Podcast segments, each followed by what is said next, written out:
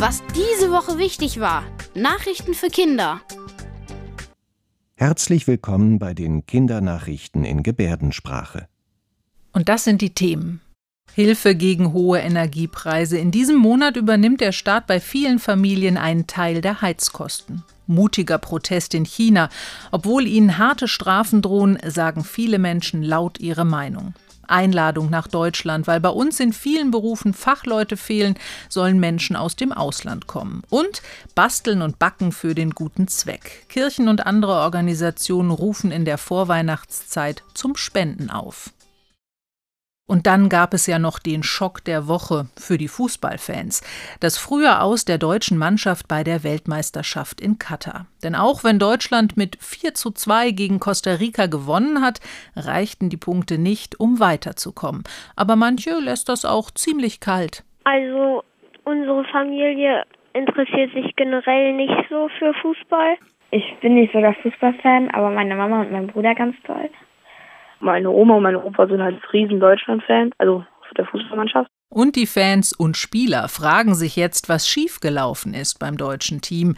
Von einer WM-Blamage ist die Rede oder dass Deutschland keine Turniermannschaft mehr sei. Denn es ist jetzt das zweite Mal hintereinander, dass das deutsche Team schon in der Vorrunde ausgeschieden ist. Dabei hat Deutschland schon viermal den Weltmeistertitel geholt. Nur Brasilien ist besser mit fünf WM-Titeln. Aber trotz vier Sternen auf dem Trikot hat es diesmal also wieder nicht gereicht. Das Heizen ist super teuer, aber im Dezember gibt es eine kleine Finanzierung. Der Staat zahlt den Leuten jetzt im Dezember ein bisschen was zu. Und dabei hört man oft den Begriff Dezemberabschlag. Also wer Gas oder Fernwärme bekommt, bezahlt normalerweise jeden Monat eine bestimmte Summe Geld dafür. Das nennt man Abschlag. Und in diesem Monat muss dieser Abschlag nicht gezahlt werden, weil ihn die Bundesregierung übernimmt. Es geht nicht nur um Familien, sondern auch um kleinere Unternehmen. Zum Beispiel Bäckereien. Die brauchen viel Energie für ihre Backöfen und viele machen sich Sorgen, dass es sich für sie nicht mehr lohnen könnte, Brot und Brötchen zu backen. Und wie in vielen Betrieben versuchen auch viele Menschen zu Hause weniger Energie zu verbrauchen, um Geld zu sparen. Also auf jeden Fall weiß ich, dass meine Eltern jetzt etwas strenger sind mit den Licht an- und ausmachen, dass wir halt auch nicht mehr so die Heizung auf fünf drehen sollen, wenn es kalt ist. Also wir drehen unsere Heizung auch nicht so doll auf. Wir haben eine Weile versucht, nicht so viel zu heizen. Es soll aber niemand in Deutschland im Winter frieren müssen. Deshalb haben sich die Politikerinnen und Politiker in Berlin noch andere Maßnahmen überlegt, um den Menschen bei den hohen Preisen zu helfen. So wurde diese Woche beschlossen, dass junge Leute, die studieren, auch einen Zuschuss bekommen. Und für Ältere gibt es den auch. Die Rentner kriegen ein bisschen mehr Geld, weil sie öfters mal nicht so viel Geld haben. Also die Rentner kriegen nochmal einen extra Zuschuss über 300 Euro, weil sie da noch mehr in der Klemme stecken.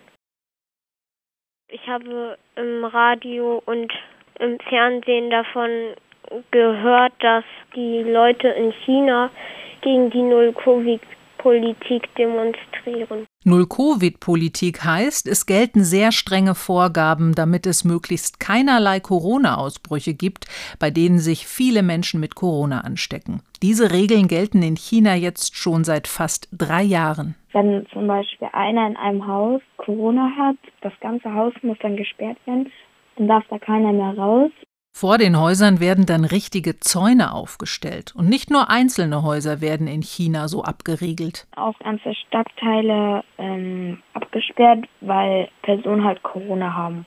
Aber jetzt scheint es den Menschen in China langsam zu reichen. Seit Tagen gibt es Proteste gegen diese Politik. Und das ist etwas Besonderes. In Deutschland kann man demonstrieren und kann seine Meinung sagen. Aber in China muss man mit einer Strafe rechnen. In China sind auch ganz viele Leute ganz unmutig, weil sie gehen halt auf die Straße und das ist da eigentlich verboten, also mit der Demo.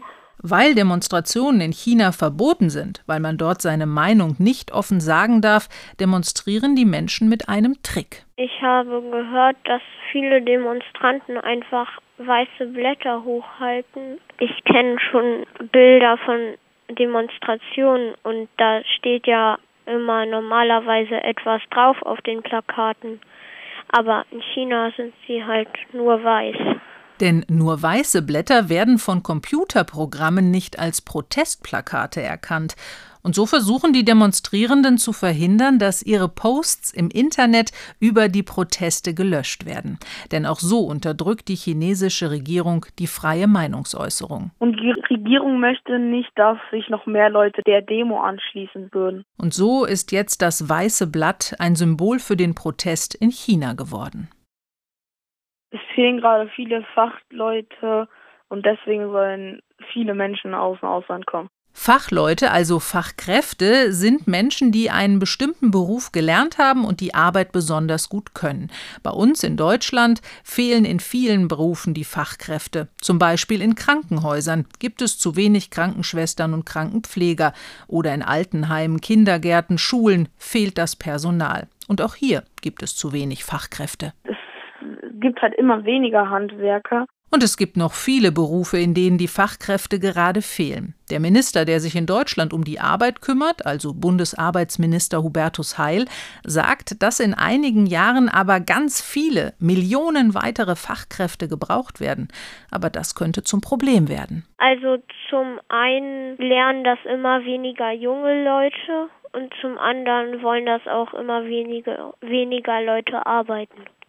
Also deswegen hat Deutschland sich überlegt, dass sie Leute aus anderen Ländern fragen, ob sie bei ihnen diesen Beruf dann machen wollen. Und, und dafür versprechen sie den Leuten, die dann hier sind oder herkommen, dass sie weniger Stress mit Papierkram und so haben.